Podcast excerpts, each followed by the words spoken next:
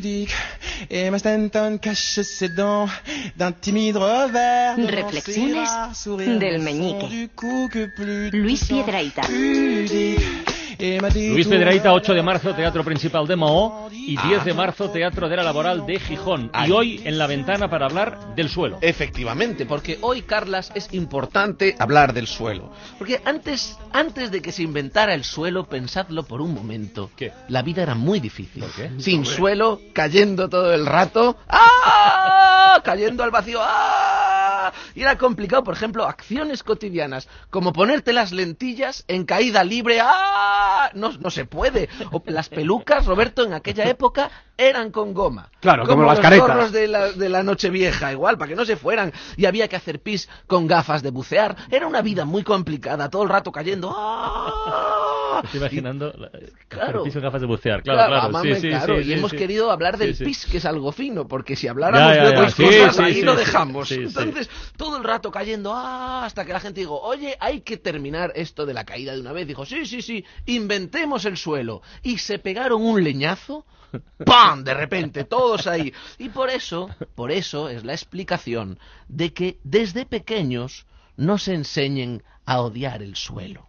Fíjate, Carlas, que tú sabes que el odio es un amor mal educado. Sí, muy y nos mal educado, de enseñan a odiar el suelo. Niño, las cosas del suelo no se tocan, que son caca. Te dan ganas de mirar a tu padre diciéndole, papá, pero tú estás en el suelo, ¿no? Porque te lo dicen como, como riñéndote un poco. Luego lo vas entendiendo, porque pasa el tiempo, creces, vas a la discoteca y ahí el suelo Ahí sí, ahí sí. que es de caca. Ahí sí, ahí sí. el, el suelo Sí. de discoteca a última hora Se con pega. ese Muy característico. De, sí. de cubata Eh. y Coca-Cola y, Dios. y, y- y sudor Y y, más hielos cosas, y, y más limón, cosas. una especie de, de producto, ese líquido negro, pegajoso, ese lodo infecto y corrupto. Yo creo que lo ponen para que la gente no se pueda ir de las discotecas, porque es un engrudo tal que te quedas ahí clavado. Imagínate a la mañana siguiente fregar ese suelo. Es que es imposible, es imposible. No lo ha hecho nadie. Lo intentas limpiar a lo mejor echando serrín y te salen peor, unas peor. croquetas del tamaño de un Smart, que es una cosa gigantesca. Yo creo que lo que hacen a la mañana siguiente es volver a poner parqué encima. Es la única manera de limpiar eso. Parqué, barrillo negro. Al día siguiente, parqué, barrillo negro. Parqué, ba- claro, se va haciendo una especie de lasaña eh, de parqué y petróleo. Que eso, bueno, es- es- es- no es que los afters, que la gente me lo pregunta muchas veces, no es que los after, after hours eh, tengan los techos bajos, No. que da la sensación. No, no, no, es que el suelo está alto. Es que el suelo está ya alto. Dice, ¿qué bajo está este techo? No, qué alto está este suelo. Hablemos con propiedad y con corrección. Porque claro, cuando hablo de suelos altos, a mí sí que me asalta ahí una duda pequeña. Y es la siguiente. Hablando de suelos elevados. ¿La Estación Espacial Internacional Sí. tendrá tarima flotante? Hostia, pues. Ahí eh, se queda uno preocupado Claro. dándole vueltas al concepto. No lo había extraño. pensado nunca. Porque otro suelo misterioso, hablando de cosas internacionales, es el suelo de las embajadas, que son como muy, como muy pijos, ¿no? Lo dicen siempre en, o en las noticias, o en las películas, o en, oh, está usted, eh, estás, pues no sé, entras en la embajada de Suecia, está usted pisando suelo sueco, está usted pisando suelo seco. Bueno, pues como en mi casa, que el parque es de Ikea, y entras, estás allí pisando suelos suecos, que no tiene ninguna complicación. Y hay una cosa que me hace mucha gracia del parqué, y es que cuando se estropea, esto es curioso, hay que acuchillarlo.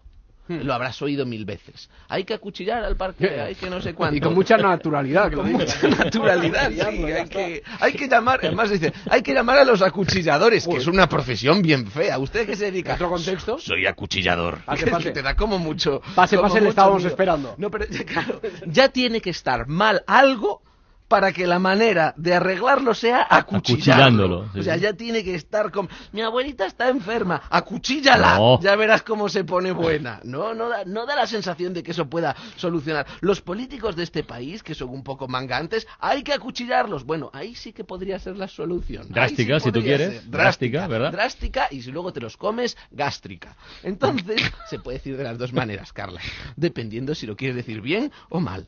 Mucha gente, y esto es ya una despedida, mira al suelo por encima del hombro. Ah, y no se dan cuenta de que en realidad estamos más cerca del suelo que de cualquier otra parte, que cuando no se puede caer más bajo, ahí está Él, porque la vida es suelo y los suelos suelo son.